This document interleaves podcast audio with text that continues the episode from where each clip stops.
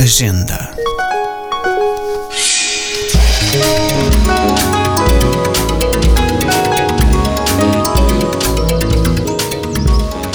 Augusto Abelaira pertenceu à geração de Urbano Tavares Rodrigues, Fernanda Botelho ou José Cardoso Pires.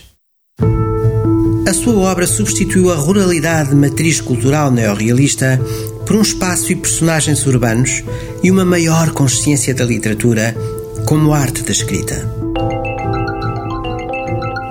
Nos seus romances, de construção dialogante e elevada complexidade temporal, permanente interrogação do sentido da história, da arte, do amor e da morte, dá voz à jovem burguesia culta, mais pensante que vivente. O casamento burguês é um dos seus temas recorrentes, conciliando a crise desta instituição social com a crise do próprio romance. Senhoras e senhores, Ana Maria em Revelado em 1959 com a Cidade das Flores, relato cifrado de um casal de namorados na longínqua Florença, em luta contra o fascismo de Mussolini, representando a Lisboa do início da década de 60 e certa juventude portuguesa com os mesmos ideais políticos e estéticos. Faz hoje 10 anos, nesta mesma cidade, às ordens de Gomes da Costa.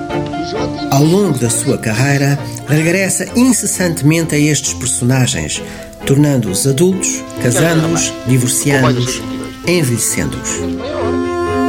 O narrador-escritor de Nem Só, mas também, edição póstuma da editorial Presença, envolve-se com uma mulher que conhecera casualmente anos antes, voltando a criar um elo entre passado e presente.